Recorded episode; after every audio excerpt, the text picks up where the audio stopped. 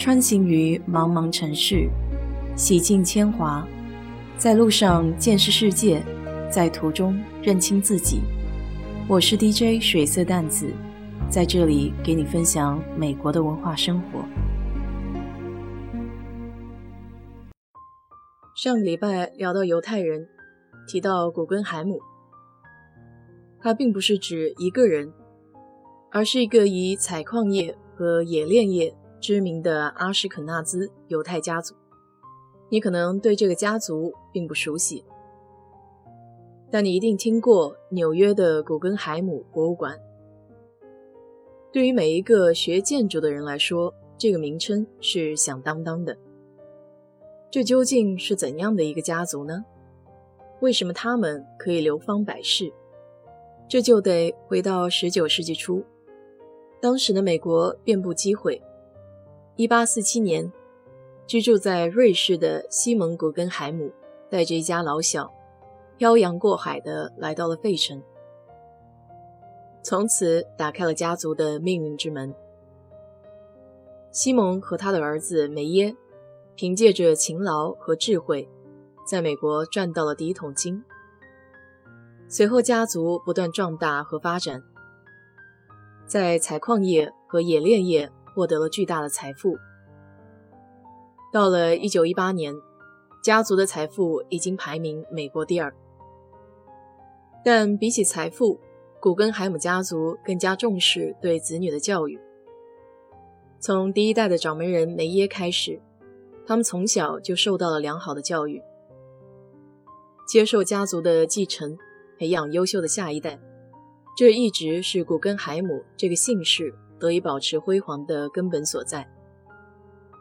梅耶有着犹太人传统的一面，他鼓励孩子们去欧洲游历，进入家族企业实习。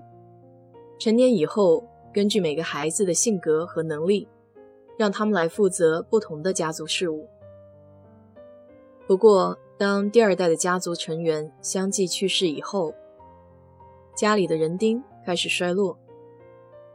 到了第三、第四代，时间更是侵蚀了家族的金融资本和人力资本，家道一度中落。庆幸的是，这个家族在教育上的重视并没有白费。穿越时间的长河，后辈们把有形的金融资本变成了传世的艺术财富。这一举措使得家族再次复兴。站在了世界的舞台上，其中以梅耶的儿子所罗门·古根海姆最为热衷。他在一战以后逐渐淡出商界，投身于艺术品的收藏事业。一九二七年，所罗门结识了德国的年轻贵族女性希拉。希拉对现代艺术的热情深深地影响着所罗门。让他的收藏方向转向了现代艺术，这也是古根海姆家族收藏事业的重大转折点。二十世纪中期，一直被古根海姆家族忽视的女性后代踏入了世界舞台。佩吉·古根海姆是其中的佼佼者。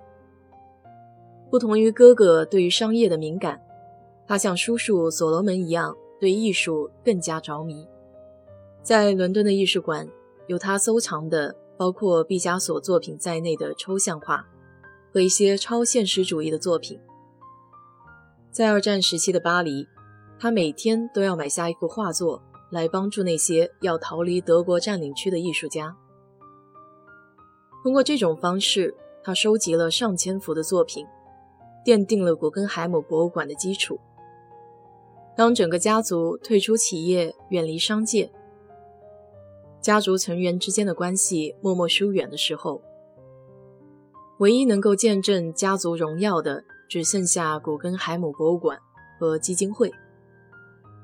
多年积累下来的社会资本，成为了家族和谐的纽带，也维系着他们的社会声誉和地位。到了二十一世纪，这个家族已经完成了无形社会资本到有形金融资本的转变。实现了财富的重新创造。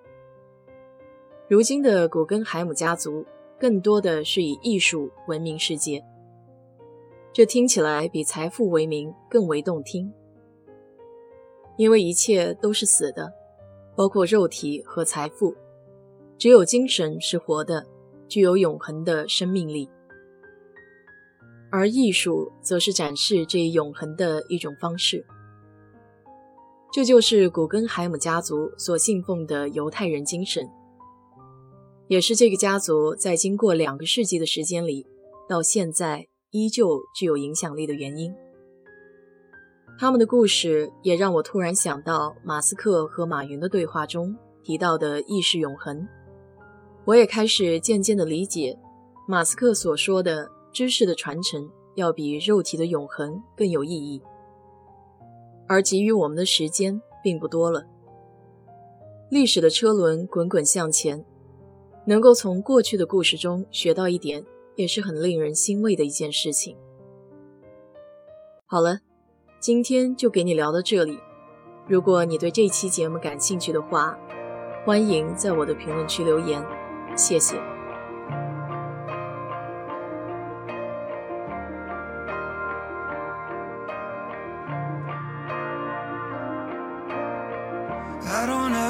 Say goodbye.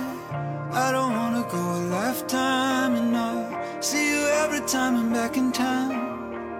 I always thought that you would be around, yeah. I don't ever wanna say goodbye. Don't even know how to do it right. I always thought that we would work it out. But all of a sudden now we're running out, not even gone, and I already miss you. Not even Trying to be strong, but I don't know what I'll do. You're not even gone, and I already miss you. You're not even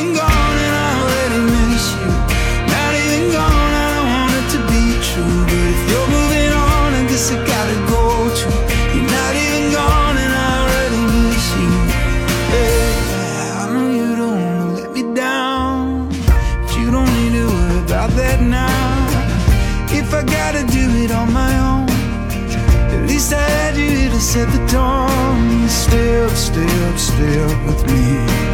Wait up, wait up, wait up for me.